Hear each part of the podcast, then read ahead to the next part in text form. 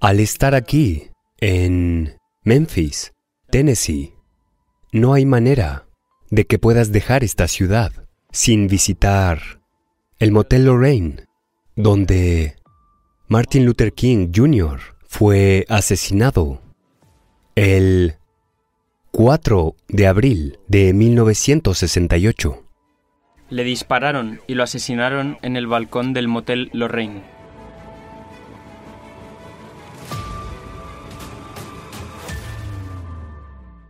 Un acontecimiento que causó oleadas de conmoción que reverberaron en todo el mundo. Ministro Bautista y fundador de la Conferencia de Liderazgo Cristiano del Sur. El Dr. King había liderado el movimiento por los derechos civiles desde mediados de los años 50, mediante una combinación de discursos apasionados y protestas no violentas para luchar contra la segregación y conseguir importantes derechos civiles para los afroamericanos. Martin Luther King Jr. se inspiró enormemente en el movimiento por la libertad de Mahatma Gandhi en la India, que se luchó con las herramientas de la no violencia y de la no cooperación, las herramientas del movimiento de la no violencia, el desbordamiento de ira, de angustia y ansiedad entre los estadounidenses negros, así como un periodo de luto nacional, contribuyeron a acelerar el camino hacia una ley de igualdad de vivienda, que sería el último logro legislativo significativo de la era de los derechos civiles.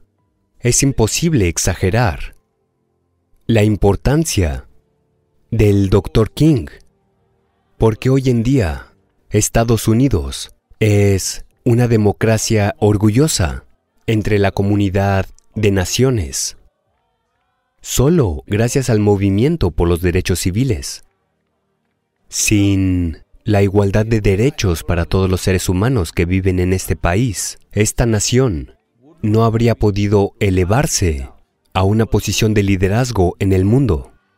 El movimiento por los derechos civiles es un acontecimiento clave en la evolución de la nación para convertirse en líder mundial. El Dr. King, Martin Luther King, entre las muchas cosas que lo definen, la más importante es su compromiso con la gente y cuando vio que muchos estadounidenses negros se impacientaban y se enfadaban con él porque querían pasar a una actitud más confrontativa, más de protestas, como protestas violentas o conflictos armados. Pero la sabiduría que hay detrás de la no violencia del Dr. King era muy importante, como lo fue con Mahatma Gandhi. No es que Mahatma Gandhi no habría elegido alguna otra forma de actuar o alguna otra forma de conducir el movimiento por la libertad, si hubiera visto esa posibilidad.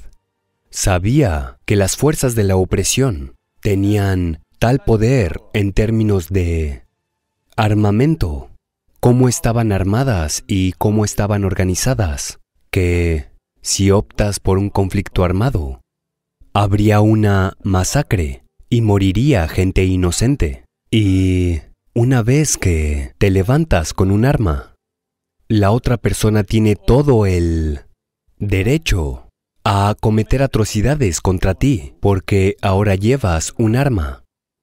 Entonces, la profunda sabiduría de Mahatma Gandhi sobre el entendimiento de la política, del pueblo indio, de la cultura, que no es una cultura militante, sino una muy dócil, le hizo ver que la no violencia podía convertirse en un arma formidable en el arsenal de la lucha por la libertad. Eso realzó aún más el valor del método no violento de luchar por la libertad de la India. Y el Dr. King lo replicó aquí en Estados Unidos.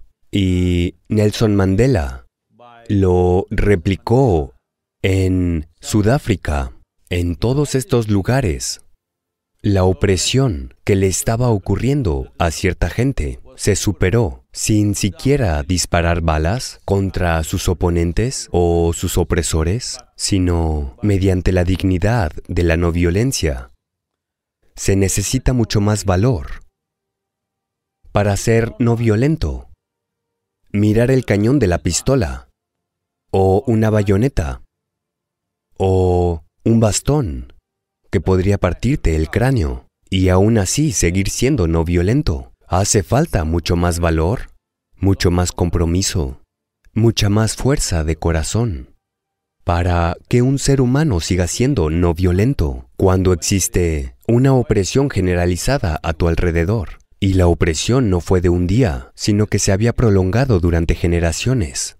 Por lo tanto, tenemos que inclinarnos ante estos seres humanos que inspiraron a miles de personas a su alrededor a enfrentarse de forma no violenta a una opresión violenta, sin atenerse al principio de ojo por ojo, como dijo una vez Mahatma Gandhi. Si seguimos el principio de ojo por ojo, tendremos un mundo entero lleno de ciegos. Así que este movimiento en Estados Unidos en los años 60, liderado en gran medida por el Dr. King y muchos otros líderes, en cierto modo no llegó a su fin en Memphis. Consiguieron quitarle la vida, pero no terminó en Memphis.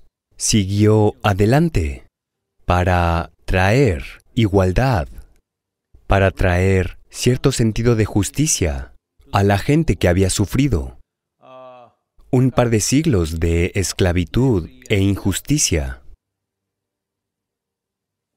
Bueno, desafortunadamente, la lucha continúa hasta cierto punto. En los últimos tiempos ha surgido el movimiento Black Lives Matter, que es en cierto modo una pequeña onda expansiva del movimiento por los derechos civiles de la década de los 60 es lamentable que algunas personas tengan que seguir luchando para conseguir un trato equitativo en la sociedad, aunque por constitución y por ley todos los ciudadanos sean iguales. Social y culturalmente, eso todavía no ha sucedido. Incluso en la expresión sistémica de la ley, eso todavía no sucede. Entonces la gente sigue luchando por ello estas luchas no deberían prolongarse mucho. No digo que la gente no deba luchar por sus derechos, lo que digo es que no se debe privar a la gente de sus derechos y que no debería ser necesario luchar por tus derechos. Los derechos nos han sido otorgados por nuestras constituciones, no es necesario que luchemos en las calles. Para esto, una sociedad debe evolucionar, sin prejuicios de raza, religión, casta, credo ha llegado el momento. En honor a estos grandes seres humanos, en particular a estos tres que he mencionado, Mahatma Gandhi, Nelson Mandela y el doctor Martin Luther King Jr., que adoptaron métodos no violentos y establecieron un nuevo fenómeno en el planeta, que puedes luchar contra la opresión sin pagar con la misma moneda. No de venganza, no de revancha, sino de paz. Bueno, incluso hablaron de amor hacia quienes te habían oprimido. Se trata de un fenómeno nuevo. Este es el camino a seguir para todas las sociedades democráticas, que en caso de que en nuestras sociedades haya opresión por cierta clase de personas, basada en cualquier discriminación que hayamos inventado en nuestras mentes, si sucede, hay una manera de luchar sin pelear, de luchar sin derramar sangre en la calle, de luchar sin quitarle la vida a otras personas. Hay una forma de luchar en una sociedad democrática.